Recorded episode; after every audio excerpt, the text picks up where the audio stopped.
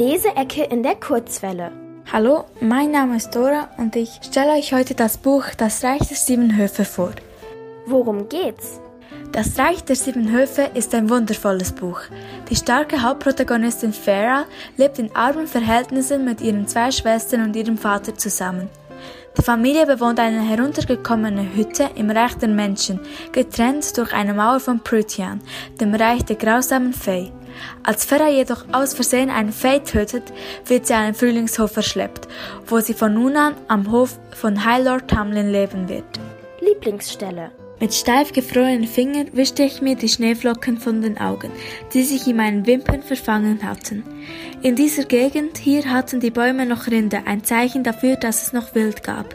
Wenn die Stämme kahl gefressen waren, würden die Tiere nach Norden weiterziehen, durch das Gebiet der Wölfe, vielleicht bis nach Prythian, dem Land der Fee, das kein Sterblicher freiwillig betreten würde, jedenfalls keiner, der nicht den Tod suchte.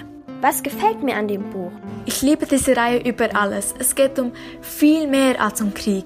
Themen wie Liebe, Familie, Freundschaft und Hoffnung stehen im Mittelpunkt. Farah ist eine tolle Hauptprotagonistin mit vielen Stärken.